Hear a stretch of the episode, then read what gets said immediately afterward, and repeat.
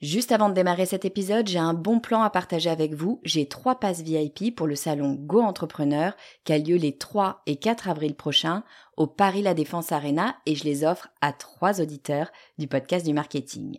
Alors, c'est quoi le salon Go Entrepreneur? Eh ben, c'est juste le plus gros salon de l'entrepreneuriat en France avec 45 000 personnes, 250 conférences et des grands noms de l'entrepreneuriat comme Frédéric Mazzella, Kelly Massol, Céline Lazorte, Éric Larchevêque, Justine Hutto, Catherine Barba, Maurice Sacco, Antonia Flelou, bref, il y a du beau monde et mes passes, eh ben, ils vous permettent d'accéder au club VIP où il y a tous les speakers. C'est la meilleure occasion que vous aurez de les rencontrer. Pour participer, c'est simple, il suffit d'être abonné à ma newsletter. Je tirerai au sort trois personnes le 29 mars. Si vous ne recevez pas déjà mes emails, eh bien, il suffit de vous abonner sur le podcast du marketing.com slash newsletter. Vous écoutez le podcast du marketing, épisode 167.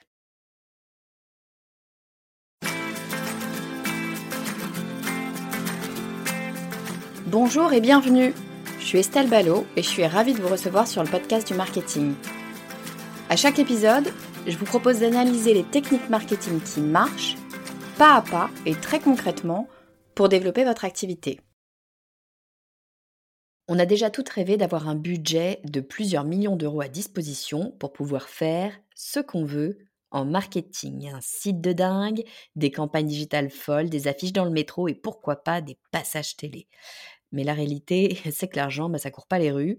Si vous avez un budget marketing, vous avez déjà de la chance, quoi qu'il en soit, il n'est pas extensible.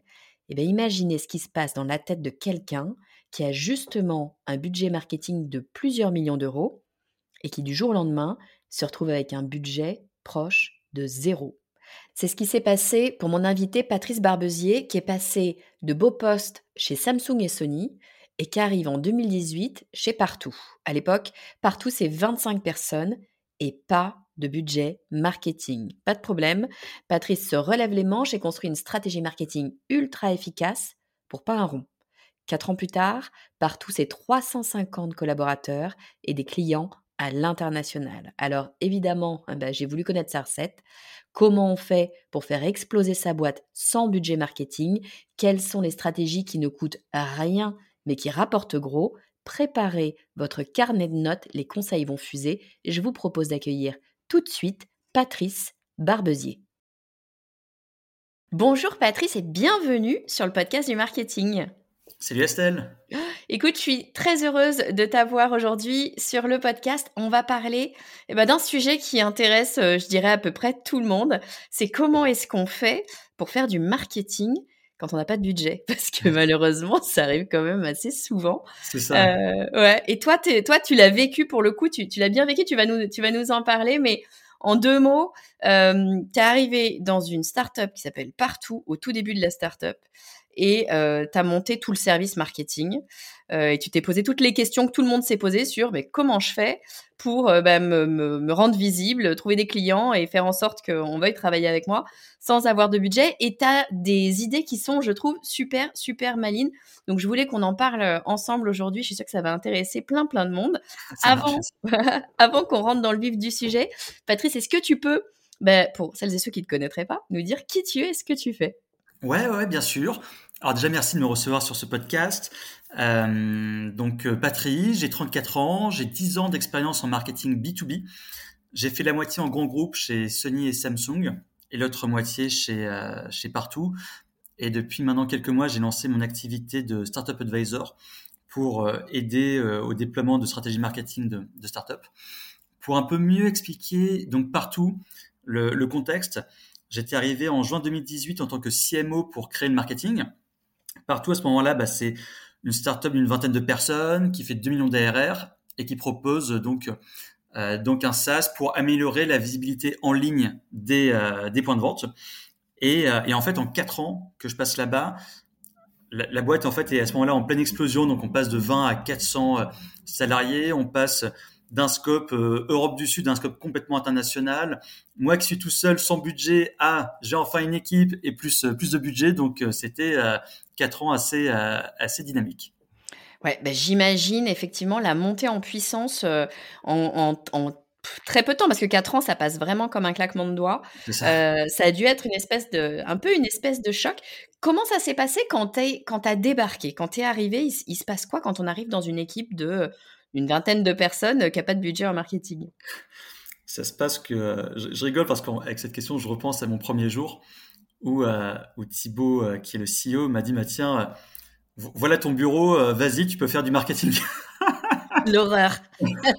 Maintenant, fais du marketing, mon ami. Euh, non, blague à part, c'est c'est pas facile parce que la boîte avait déjà 4 ans d'existence, elle fonctionnait quand même très bien, très rentable, autofinancée, des très beaux clients. Et en gros, il faut faire son trou. Il faut faire son trou parce que ils ont ils ont réussi à se débrouiller sans marketing. Euh, tout le monde ne sait pas exactement ce que le marketing peut t'apporter. Euh, et, malheureusement, je suis un peu arrivé avec, une, mauvaise étiquette entre guillemets de CMO, euh, à ce moment-là, j'étais le plus vieux, donc j'avais 30 ans, donc le plus expérimenté. Puis il arrive de chez Samsung, ah, c'est une rockstar, il va être incroyable. Alors qu'en fait, bah, moi, le, digital, j'y connaissais rien. Le marketing sans budget, j'y connaissais rien. J'arrivais de grands groupes où j'étais aidé par plein d'agences, plein d'experts. Et, euh, et dire, je, me permets une petite anecdote qui, que, qui, qui me fait toujours rire aujourd'hui, c'est que le tout premier jour, il y a un, enfin, un, un, collaborateur qui vient me voir et qui me dit Ah, Patrice, j'aimerais bien lancer des Facebook Ads. Est-ce que tu peux m'aider? Et en fait, j'ai eu le, la, grosse goutte de sueur parce que je ne sais pas du tout comment lancer des Facebook Ads. Je lui ai dit en étant, honnête. Et je pense que le gars est parti se réinstaller à sa chaise en disant on a repris un mot qui ne sait pas lancer des Facebook Ads. Donc, euh, donc, donc voilà, voilà en gros mes, mes premiers jours. Mais c'est très vrai ce que tu dis, c'est qu'en en fait, il y a, y, a, y a, une espèce de fossé entre ce qu'est être un marketeur dans un grand groupe. Moi, je l'ai été aussi et c'est pas du tout la même chose que se retrouver seul à la barre. Et souvent, j'ai des gens, tu vois, dans ma formation qui viennent et qui me disent, bah écoute, moi, Estelle, je suis spécialiste du marketing depuis des années, j'en fais, mais c'est pas du tout la même chose de bosser dans un grand groupe et de faire son propre marketing à soi ou le marketing pour euh, soi-même en fait euh, avec ses mains euh, et, mettre le nez dans le guidon. Parce que le job d'un marketeur c'est d'être chef d'orchestre. C'est c'est pas le marketeur c'est pas le directeur marketing qui fait les choses. C'est un chef d'orchestre. c'est exact c'est exactement ça. C'est exactement ça. Donc je me pensais très très bon quand j'étais chez Samsung et je me suis trouvé très très nul quand je suis arrivé chez partout. Non, pas nul du tout parce que on va le voir juste après. Tu as mis en place plein plein de trucs super super malins pour justement réussir à créer ce marketing et euh, bah, du marketing quand bien même on n'a on a pas d'argent, qu'on n'a pas d'équipe et qu'on doit faire euh, les, choses soi-même. Du coup, ton premier challenge, c'était quand même de faire ton trou et de prouver à tout le monde que le marketing, ça servait à un truc et que tu n'étais pas totalement un blaireau qui savait pas mettre des C'est exactement ça.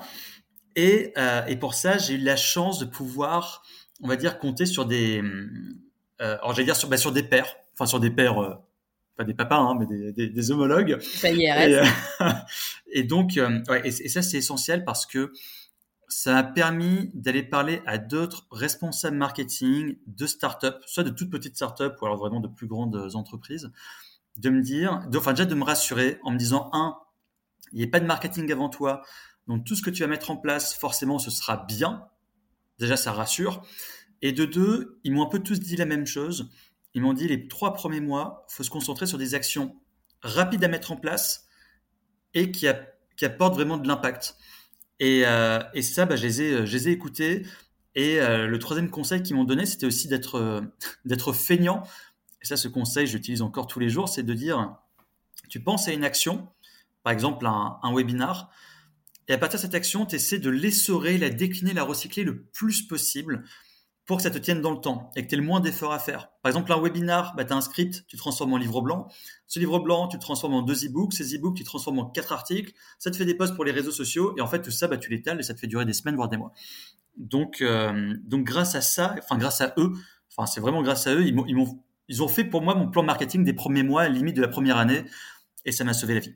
Ah non, mais c'est sûr que le recyclage de, de contenu, euh, enfin, tu vois, je suis podcasteuse, la création de contenu, c'est un truc qui est ultra intéressant, notamment pour ça, c'est que tu fais un gros taf au départ. Par exemple, tu parlais d'un de, webinaire, on, on, va en reparler juste après, mais tu fais un gros boulot à construire ça ou à construire un podcast ou autre.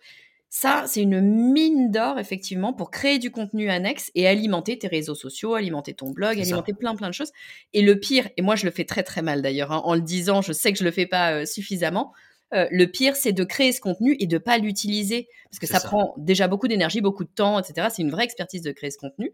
Il faut l'utiliser au maximum pour pouvoir bah, optimiser euh, ce temps passé en fin, au final. Ah bah c'est ça. Et, moi, j'ai une phrase que je répète tout le temps, c'est en marketing, il faut faire peu mais le faire bien. C'est parce que si on commence à faire 10 contenus par semaine et qu'on n'arrive pas à les communiquer, ça sert à rien. Autant faire un par mois pour commencer, ou un tous les deux mois et pouvoir bien le mettre en avant, bien l'envoyer par email et, et bien en parler.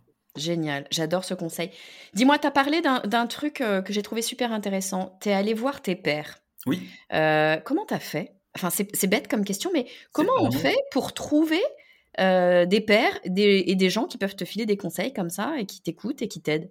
Alors, c'est pas bête du tout parce que, bah, parce que l'idée n'est pas venue de moi, elle est venue du directeur commercial de partout qui m'a dit Je connais quelqu'un qui monte un groupe. À l'époque, c'était un meet-up.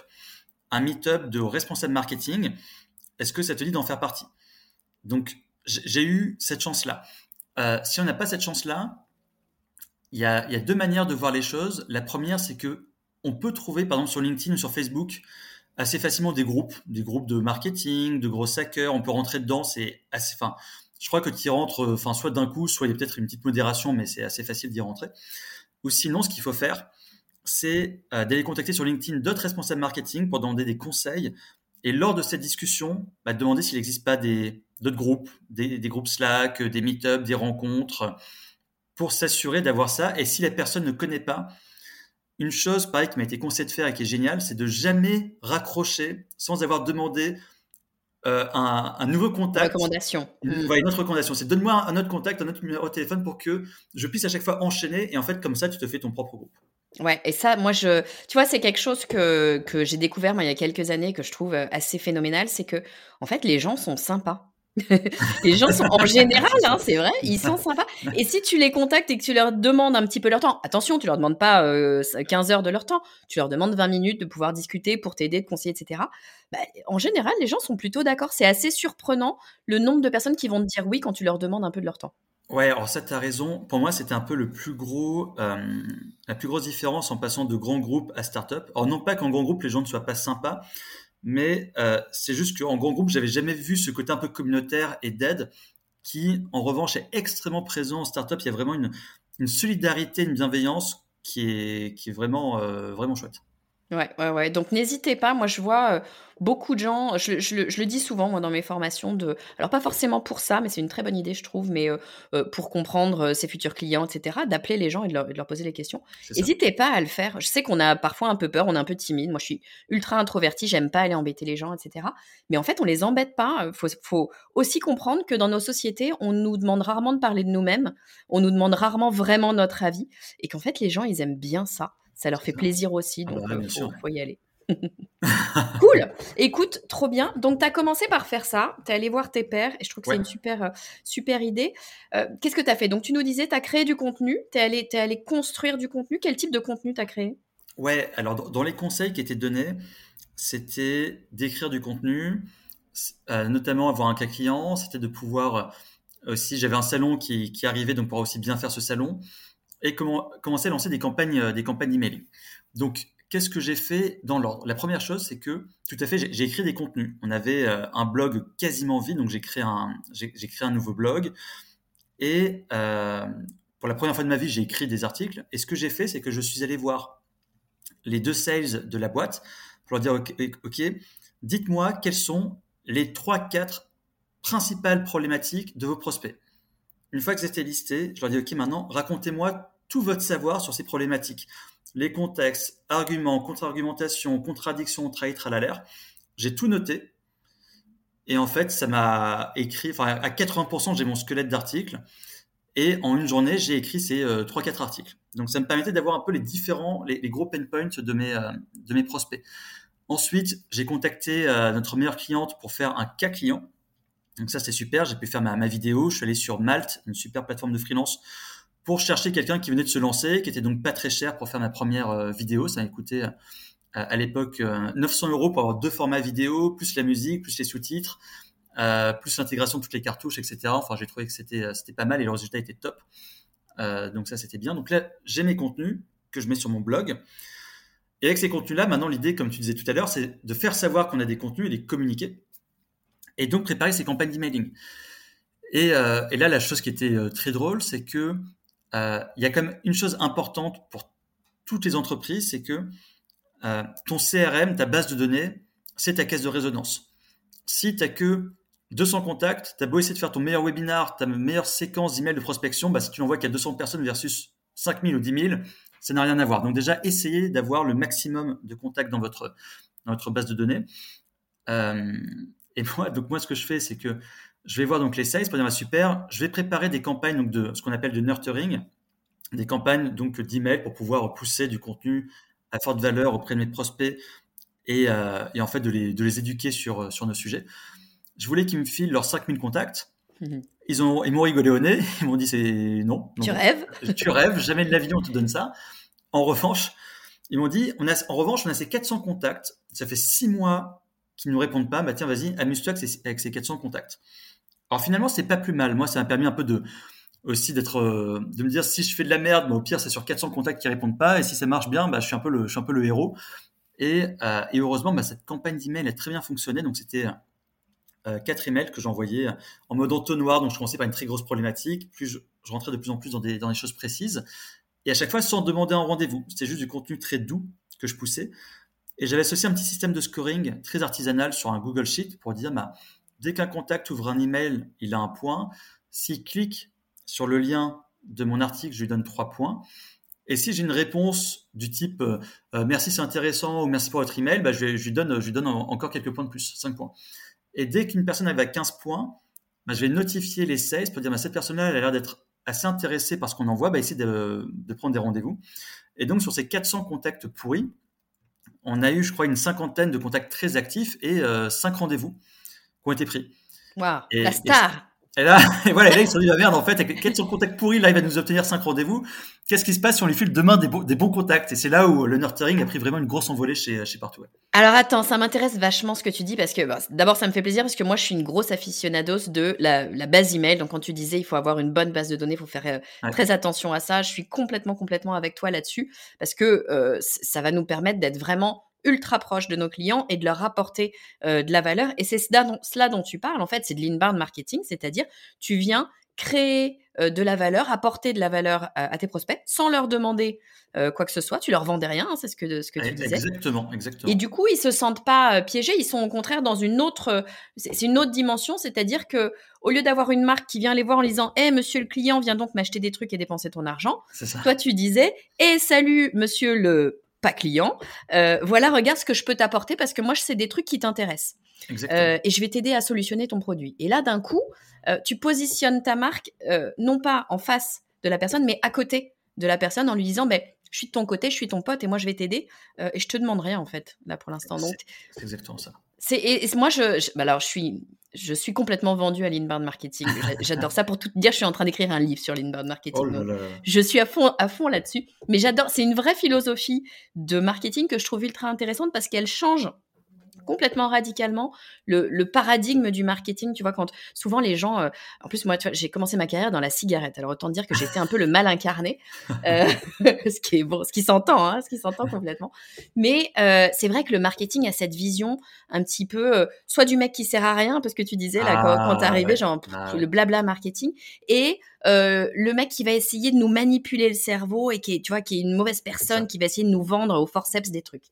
Euh, alors qu'en fait, euh, le marketing, tu peux le voir de plein plein de façons différentes et tu peux le voir aussi de la façon, euh, d'une façon très positive. Tu as, utilisé le mot doux. Moi, j'aime beaucoup cette histoire de marketing doux, de se dire, ben, tu peux apporter des choses aux gens et répondre à leur, répondre réellement à leurs besoins, être vraiment au service des personnes. Et c'est une, je trouve, une nouvelle façon de voir le marketing qui est en train de beaucoup se développer avec les créateurs de contenu. Moi, ça me fait très très ah plaisir. Donc j'aime bien que tu me parles de ça. Ah bah c'est ça. Bah, de toute façon moi, je ne sais pas faire le, du, marketing entre guillemets superficiel. Pour moi, le, tout ce que je devais mettre en place fait que ce soit concret, fait que ce soit actionnable, fait que ce soit clair. Et, et moi, j'ai toujours voulu que, ce que, que tout ce que j'allais mettre en place soit vraiment utilisé par, euh, par, bah, par, par, par, les gens qui reçoivent cette documentation, ces emails, etc.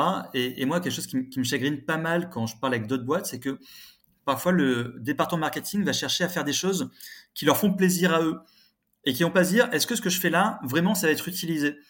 Et ça, c'est malheureux, mais ça arrive assez souvent en fait. Mmh. Ouais. Est-ce que ça va être utilisé? Est-ce que ça apporte quelque chose à mon client? Ah, ça. Euh, Souvent, on se fait plaisir, effectivement, aux équipes marketing, on fait plaisir aux responsables marketing, on fait plaisir au directeur commercial peut-être aussi, ouais. sans toujours penser nécessairement euh, au, au, client. In fine, c'est quand même lui qui est important. Euh, donc, l'avoir en tête, c'est pas mal. Je reviens sur ton histoire de nurturing. T'as envoyé quoi? 3-4 mails, c'est ça? Ouais, la, la, toute première séquence, c'était 4 emails.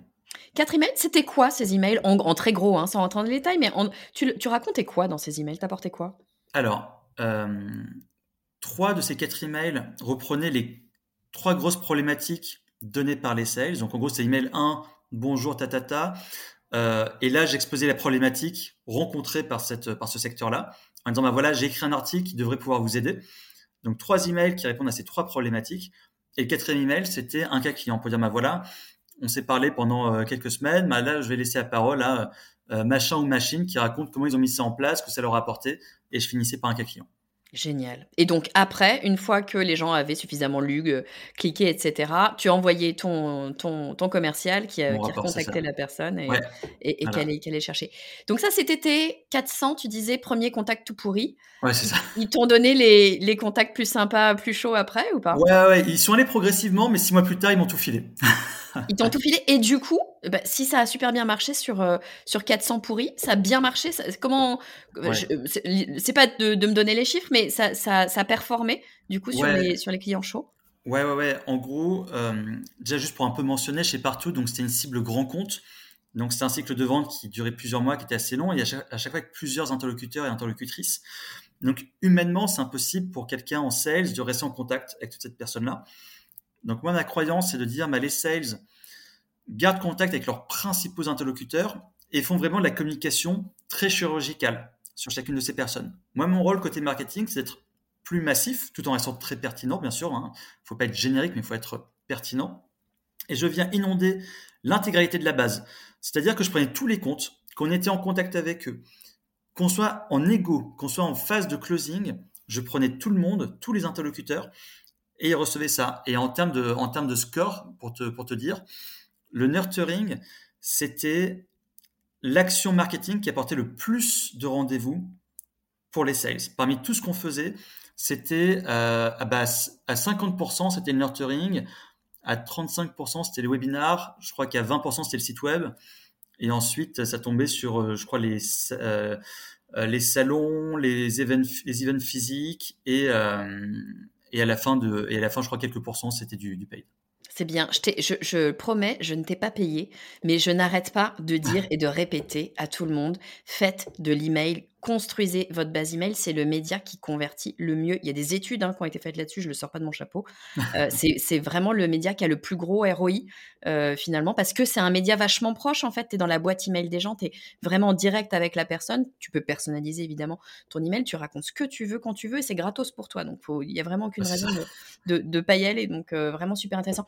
Pardon, je creuse parce que ça m'intéresse vachement ton histoire de nurturing. Surtout que tu faisais un nurturing à la main et en fait, souvent on se dit ah mais non, j'ai pas le bon logiciel qui me fait des super ah, scorings ouais. de fou, bah c'est pas grave. Si tu l'as pas, tu le fais à la main, c'est déjà vachement bien. Et si tu le fais pas sur tout le monde, c'est pas grave. Tu le fais déjà sur tes, tes plus gros clients, tes meilleurs clients, ceux qui sont les, les plus prêts à, à, convertir.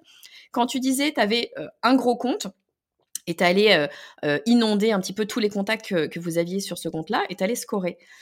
Tu disais à ton sales d'appeler euh, son contact quand?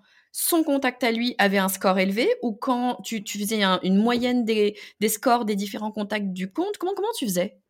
Alors, je faisais pas mal de choses. Euh, la toute première, pour rebondir sur le début de ta phrase qui est vachement intéressant, il y a plein de gens qui n'osent pas commencer des actions parce qu'ils pensent ne pas avoir les bons outils. Donc ça, on oublie. Euh, moi, pendant deux ans, j'ai bossé avec un, un, un plugin qui s'appelle YAM, Yet Another Mail Merge, qui coûte 50 dollars l'année qui permet d'envoyer 1500 emails par jour. Ça m'a servi pendant deux ans avant de migrer sur, euh, sur HubSpot. Donc déjà, on est tranquille, on peut utiliser un, truc artisanal pendant, pendant un petit moment.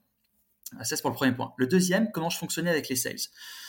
Euh, au tout début, quand c'était artisanal, je faisais un extract du CRM, c'était Pipedrive, pour récupérer tous les contacts. J'envoyais ces emails via le plugin que j'ai mentionné tout à l'heure. Et avec ce plugin, j'avais les informations sur quels étaient les contacts qui avaient ouvert, cliqué, répondu. Donc je faisais deux choses. La première, c'est que je les informais lorsqu'ils atteignaient un score minimum pour dire voilà, euh, Adrien, appelle cette personne parce que pour moi, elle est intéressée, tu devrais réussir à avoir un rendez-vous. Point 1. Mais de manière, en, mais en flux tendu malgré tout, je leur partageais ce, document pour leur dire bah, regardez, bah voilà, dernier email que j'ai envoyé, allez checker un peu vos contacts, qui a ouvert, qui n'a pas ouvert, qui a cliqué, parce que pour eux, c'est vachement pertinent, parce que quand tu as besoin de faire une relance, ils allaient, sur ce fichier, ils disaient, bah, tiens, génial, je sais que mon interlocuteur a cliqué sur cet email, bah, parfait, je l'appelle et ça ferait euh, un bon sujet de discussion avant de tout dire, et vous en êtes où euh, du projet, de partout, voilà, donc ça faisait une bonne, euh, une bonne phrase d'accroche. Je suis complètement d'accord. Moi, je trouve que c'est un super icebreaker, le, le, le, l'email. Tu vois, tu, tu, connais sûrement euh, Guillaume Moubèche de Lemlist. Je ne sais pas si tu vois, tu vois qui c'est. Guillaume euh, est venu sur le podcast du marketing il y a un petit moment et il m'expliquait ça et je trouvais ça génial. Moi, je ne je suis pas une commerciale, comme plein plein de gens d'ailleurs. Je trouve ça très très difficile de décrocher son téléphone et de dire euh, bonjour cher client, de quoi avez-vous besoin en ce moment? Vous voulez pas m'acheter un truc? C'est extrêmement compliqué. Et euh, ce que Guillaume m'expliquait, ce qu'il ce qui fait notamment, ce qu'il faisait avec, euh, avec l'Emlist, c'est un peu ça, c'est de créer des icebreakers. Et les emails, ça peut être des super, super opportunités de, discussion. Tu sais qu'il a ouvert l'email, tu sais qu'il a cliqué, donc il a lu. Bah, tu lui dis, au fait, ouais, j'ai vu que tu avais cliqué sur tel truc, ça t'intéressait, qu'est-ce que tu en penses, et blabla. Et d'un coup, tu n'es plus le commercial VRP euh, qui vient nous casser les pieds et, nous arrêter dans notre, dans notre, réflexion du moment. Tu es quelqu'un qui, avec qui euh, tu discutes de quelque chose qui t'intéresse et que tu as fait. Donc, c'est vraiment super, euh, super intéressant de le prendre comme ça. Trop, trop bien. Donc, tu as travaillé ce nurturing, tu t'es fait une place euh, avec les sales qui se sont dit, bon, le marketing, finalement, c'est peut-être pas si naze que ça, on va, un petit peu lui filer des contacts au monsieur. Ok, super. Et là, tu me disais, au bout d'un moment, tu es passé, euh, j'allais dire à la vitesse supérieure, mais tu vas me dire si c'est le cas, tu es passé en tout cas à une autre façon de travailler, tu as travaillé des webinaires. Est-ce que tu peux me raconter un peu ce qui, pourquoi tu es allé là-dessus et puis comment tu as, as fait? Ouais, alors les webinaires, ça c'est fabuleux je le recommande à, franchement à tout le monde. Euh, toutes les boîtes avec lesquelles je parle, j'en connais très, enfin, j'ai l'impression que ça marche pour quasiment tous les secteurs d'activité, vraiment une très très grande partie. Euh, pourquoi je me suis lancé là-dedans? Euh, Parce qu'on m'a forcé à faire un, webinaire. J'adore. Moi, moi, moi j'y croyais pas. J'y croyais pas parce que j'ai, je continue à écouter des webinaires et je, je continue à penser que beaucoup de webinaires sont sont durs à écouter. C'est les gens pensent que parce que tu leur donnes une heure, bah, c'est le cas parfait pour faire une présentation commerciale. Quand j'ai une présentation commerciale, je suis pas négatif, mais en fait, à faire quelque chose de très auto-centré et pas du tout penser à ton public. Et, en fait, c'est chiant. Donc moi, les webinaires, j'y croyais pas. Donc mon fondateur, insiste, insiste, insiste. Je finis par craquer en disant, bon, ok, on va en faire un et tu vas voir, ça, ça va pas marcher. Et en fait, ça marche. Le premier webinaire marche. On a de l'attraction, on a de l'intérêt, on a des bon, un bon moment de questions-réponses, on chope des rendez-vous. Et là, derrière, on s'est lancé à fond dans les webinars. Et euh, pour donner des stats sur les webinars, c'était l'action marketing qui générait le plus de nouveaux leads pour les sales. C'était la deuxième action qui générait le plus de rendez-vous. Et c'était la première action marketing qui accélérait le plus les signatures. Quand je dis accélérer, c'est que parfois, et ça c'était uniquement euh, grâce à des retours des sales, c'est eux qui me contactaient pour me dire, tiens, Patrice, grâce au webinaire que l'équipe a fait, j'ai enfin réussi à signer machin ou machine qui m'a dit qu'en gros, le, webinaire, ça a été le dernier élément qui l'avait convaincu.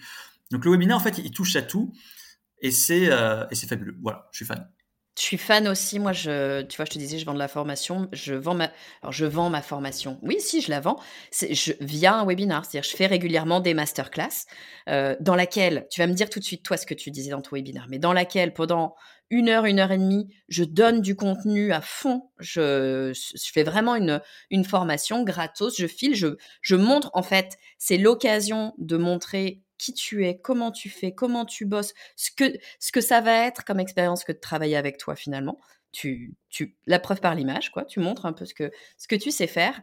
Euh, et à la fin, tu leur présentes le, la proposition que tu as et comment tu peux faire pour bosser avec eux euh, plus, plus en détail ou aller plus loin euh, sur, sur des points. Moi, c'est tout mon business quasiment est fondé, je sais pas, 80% de mon business est, fondé là-dessus. Donc je, suis, euh, je suis complètement d'accord avec toi sur euh, l'intérêt du webinaire et notamment quand tu dis, c'est souvent un élément qui permet de, faire basculer euh, la chose. Et je pense que ça marche très très bien, euh, notamment avec les sales, de, combiner, et dans les deux sens d'ailleurs, de combiner le côté webinar avec le côté je discute avec une personne. Soit je, commence par discuter avec une personne et je vais sur le webinar après, soit l'inverse. Moi, ça marche très bien dans le sens inverse aussi. J'ai souvent les gens au téléphone après euh, une masterclass et on discute de leurs problématiques et ils viennent en fait se, rassurer ou non et, voir si, si ça fonctionne pour eux. Mais c'est extrêmement important, en tout cas intéressant, je pense, d'avoir les deux parce que euh, le webinar, tu as une certaine distance qui te permet de prendre du recul, de réfléchir. Tu n'as pas l'impression d'être euh, pris en étau par un bon commercial qui sait bien euh, faire les choses. Euh, là où, normalement, un webinar, c'est un peu construit quand même. Hein, voilà, on ne déroule pas nos slides au hasard. Mais il n'empêche que tu as ce recul-là où tu te dis, je peux en sortir quand je veux, je suis encore libre. Et en même temps, d'avoir après aussi quelqu'un avec qui tu vas pouvoir discuter, ça va te permettre d'ultra personnaliser la chose et puis de, répondre peut-être à tes, questions, tes doutes, etc. C'est exactement ça. Bah, nous, euh, sur l'ordre de webinar, on prenait que 20 minutes pour la présentation de la, thématique. Et ensuite, les 40 minutes restantes, c'était pour la partie euh, questions-réponses. C'était de dire, on est là pour vous, posez-nous toutes vos questions et on va répondre à tout le monde et, dénouer finalement des, euh, situations. Et ça, c'était aussi très apprécié. Et alors, qu'est-ce que tu faisais? Tu faisais toujours le même webinar et puis tu le, voilà, tu le, je sais pas, tous les euh, X temps ou tu changeais euh, C'était tous les combien d'ailleurs que tu faisais un webinar? Tu avais une périodicité? Alors, ça, ça, a beaucoup, euh, ça, beaucoup varié. au départ, c'était un webinar par trimestre et c'était longtemps le même, le même webinar. Ensuite, on a commencé à avoir différentes thématiques. On a, eu jusqu'à quatre thématiques qu'on a, qu'on a bien essorées. On a eu une période où on en faisait beaucoup. On en faisait un, par mois, mais pas en direct. C'est-à-dire qu'on est aussi très sollicité par des, par des partenaires. Et en fait, il y a une période où j'ai accepté toutes les propositions et donc on en faisait quasiment un par mois. Ça durait peut-être six mois. Et ensuite, on s'est rétabli de nouveau sur un par trimestre. Ouais, je pense que c'est bien effectivement, parce qu'on ne se rend pas compte, hein, mais c'est long de monter un webinaire et de monter un bon webinaire, de trouver la bonne thématique, d'apporter de la vraie valeur, etc. hein.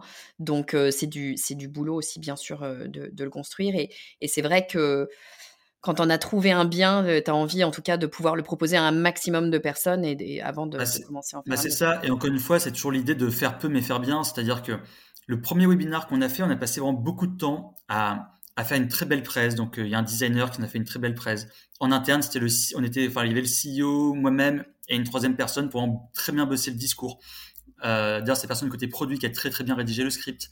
On a fait des répétitions ensemble, puis face euh, aux équipes pour qu'ils nous disent, OK, là, vous n'êtes pas clair, là, ça va trop vite, là, c'est pas actionnable, là, il manque d'exemples clients.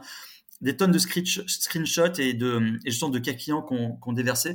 Donc, on a vraiment pris du temps pour faire ces quatre grosses thématiques mais une fois que c'est très bien fait, c'est là où tu peux vraiment les réutiliser. Donc, je suis plus fan de ça qu'essaie de faire 12 thématiques différentes, mais qui en fait soit survolent ou soit sont pas, pas assez bien travaillées ou pas assez orientées justement pour, pour les clients.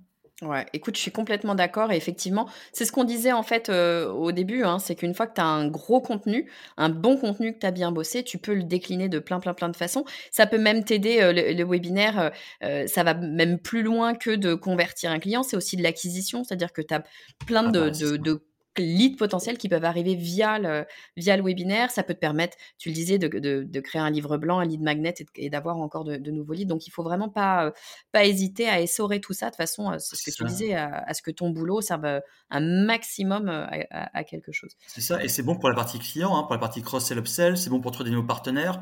Sur des très gros webinaires, on faisait venir des journalistes et nous faisaient des articles presse.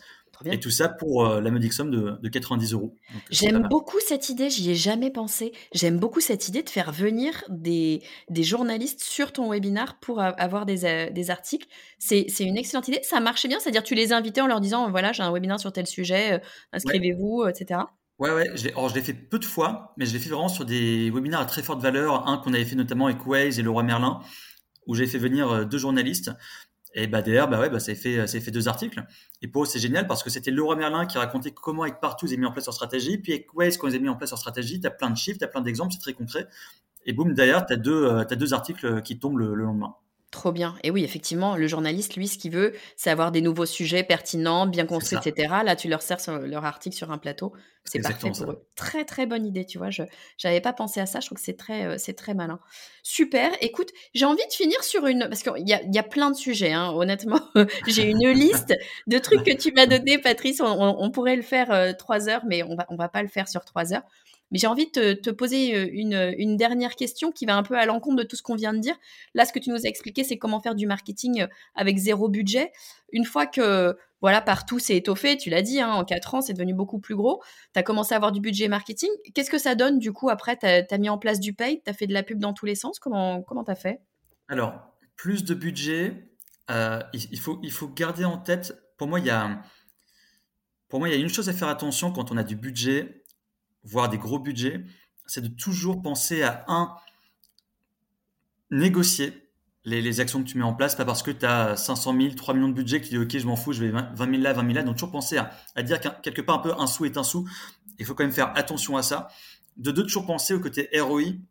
Alors tout n'est pas héroïsable bien sûr, mais quand même toujours penser à ça et pas se dire bah tiens je vais tester ci, je vais tester ça, parce que pour moi trop d'argent ça limite la réflexion et la créativité. Donc toujours faire attention à ça. Euh, ensuite, qu'est-ce qu'on a fait quand on a eu plus d'argent? On a fait plus de salons, et notamment des salons avec bah, souvent sur des plus gros stands ou pouvoir prendre la parole. Et ça, c'est extrêmement cher. Ça prend du temps, surtout quand tu commences à t'internationaliser. Donc, on a des salons en France, en Espagne, en Amérique latine, en Inde. Donc, ça prend un gros budget. C'est aussi, euh, c'est aussi des budgets qu'on a mis pour euh, effectivement pour du pour du paid pour le coup c'était très faible très très faible. Le paid j'en ai testé au bout de trois ans et demi. Il en mettait que euh, combien on mettait? Euh, je pense que par pays on était allé à, entre 500 et 1000 euros grand max par mois. Ah et ça on l'a fait on l'a fait que quelques mois donc on n'est pas allé très loin. On est resté avec une culture très non non paid si je peux dire ça comme ça donc le très gros du budget 70% du budget c'était c'était ça après, tu avais bah, pour des cas clients, pour un peu des, outils, enfin, tu avais les outils, un hein, spot, ça coûte, ça coûte cher. Donc, les salons, c'était 70-75% des, budgets. Trop bien, parce que tu avais remarqué que toi, les salons, c'était un truc qui fonctionnait et qui, et qui, convertissait. Voilà, exactement, c'est ça. Super, j'adore cette idée. Euh, un sou est un sou, mais en fait, c'est vrai, et j'entends complètement ce que tu dis, notamment dans le milieu des startups. Alors moi, je suis pas du milieu des startups, mais je vois bien un peu le, truc que ça fait. Tu lèves, tu lèves des fonds, d'un coup, tu as plein d'argent, bah, tu as envie de tester plein de trucs parce que c'est normal. Attends, d'un coup, c'est la fête, tu peux essayer plein de trucs. Mais sauf que tester, c'est bien joli si derrière, tu claques tout ton fric et tu n'as pas finalement le ROI qui, tu vois, qui te permet de, de, continuer. Bon, bah voilà, ça aurait été un feu de paille et, et c'est un, un, peu dommage. Moi, j'aime bien le côté un peu terre à terre de se dire, attends, si je bosse, euh, il faut que mon temps euh, soit bien utilisé et il faut que ça rapporte quelque chose et que ça, tu vois, ça puisse nous, nous, nous mener euh, sur, un, sur un plus long terme. Ça. Bah, ça, bah, ça c'est le gros avantage d'avoir été dans une boîte autofinancée, rentable, où bah, tu peux pas faire n'importe quoi avec, euh, avec ton argent. Quand tu fais quelque chose, il faut le justifier, il faut expliquer pourquoi. Et c'est normal. Et en fait, c'est extrêmement bien parce que l'exemple des levées de fonds, tu as absolument raison. Tu as quand même pas mal de boîtes qui, bah, qui ont un peu de l'argent qui les brûle les doigts. Ah bah tiens, je passais par une agence pour faire mon site web, je passais par une agence pour ci, tiens, je vais faire ce, tiens, ce salon, je vais tout de suite prendre le, stand de 20 mètres carrés. Et t'es là, mais wow, mais pourquoi vous faites tout ça? Et surtout, ils, ne, négocient rien, donc ils paient plein pot à chaque fois. Donc ouais, il faut faire très très attention à tout ça. Super. Écoute, j'adore cette, euh, j'adore cette idée. Et effectivement, si on sait faire euh, sans budget, il bah, n'y a pas de raison après de, de, claquer. Bien sûr, c'est utile aussi parfois de dépenser de l'argent parce que ça nous permet d'aller plus vite, de faire mieux, etc. Hein, c'est pas la question. Mais en tout cas, de faire attention à rester, euh, euh, j'allais dire bon père de famille, mais tu vois, en tout cas, de, vraiment de s'assurer qu'on utilise bien euh, notre argent parce que, encore une fois, le but, c'est de développer la boîte et c'est pas d'aller claquer dans tous les sens. Et surtout, tu t'es prouvé que tu peux faire sans argent et ça peut marcher très bien. On se souvient des 400 leads tout pourris qui fonctionnaient pas et qui, en fait, avec une campagne de nurturing, arrivent à, arrivent à convertir. Écoute, j'ai envie de finir là-dessus, Patrice. Merci beaucoup, beaucoup de tout ce que tu nous as. C'est une pépite cet épisode. Je pense, je, vais le faire, je, ne vais pas le faire tout de suite parce que je vais pas avoir le temps avant la publication de cet épisode. On enregistre dans quelques jours, je vais, je vais le, publier. Mais je pense que je vais faire un résumé de cet épisode si tu, si tu es d'accord, euh, Patrice, parce que il y a plein, plein d'infos que tu nous as données euh, aujourd'hui et qui sont ultra applicables sur plein de business et notamment euh, bah, quand on est solopreneur et que c'est pas que quand on est solopreneur d'ailleurs, mais quand on est solopreneur, souvent on n'a pas euh, beaucoup beaucoup de, budget et je trouve que c'est ultra intéressant de pouvoir aller mettre en place ces éléments étape par étape et on avance et, et on arrive à passer de 25 employés à combien combien il y avait d'employés Tu m'as dit, j'ai oublié? 400. 400, mon Dieu. Bon, tout le monde ne va pas passer à 400 j'imagine. Mais en tout cas, j'adore, moi, cette idée de construire les choses un petit peu par soi-même. Super. Patrice, si on veut en savoir plus sur toi, si on veut bosser avec toi, si on veut te poser des questions et venir t'embêter, comment est-ce qu'on peut faire? Bah, venez m'embêter sur LinkedIn. C'est le plus simple, Patrice Barbesier, et, vous me trouverez facilement. Génial. Je mettrai le lien de, ton compte LinkedIn gentil, merci sur, euh, sur les, notes de l'épisode. Merci infiniment, Patrice. T'es le bienvenu quand tu veux sur le podcast du marketing. trop bien, c'est super. Merci beaucoup. Un grand merci Patrice pour tous tes conseils, c'était ultra intéressant, ultra activable. J'ai qu'une envie, c'est de me remettre à créer un nouveau webinaire et de faire une campagne de nurturing. J'adore toutes ces idées qui, eh bien, ne demandent pas nécessairement de budget, demandent certes de se relever un petit peu les manches, mais peuvent être mises en place par absolument toutes les entreprises. Donc, on y va et on se lance. Si vous avez aimé cet épisode, vous le savez, je vous le dis à chaque fois, ce qui va m'aider le plus à faire connaître le podcast du marketing, à me soutenir, eh bien, c'est de laisser un avis 5 étoiles sur Apple Podcast. S'il vous plaît, prenez une minute pour le faire. Si vous ne l'avez pas déjà fait, si vous l'avez déjà fait, un immense merci à vous. Et puis, pour tout savoir sur le podcast du marketing, les actualités, les bons plans, les événements, le meilleur endroit, c'est ma newsletter. Pour vous inscrire, il vous suffit d'aller sur lepodcastdumarketing.com slash newsletter. Je vous dis à très vite.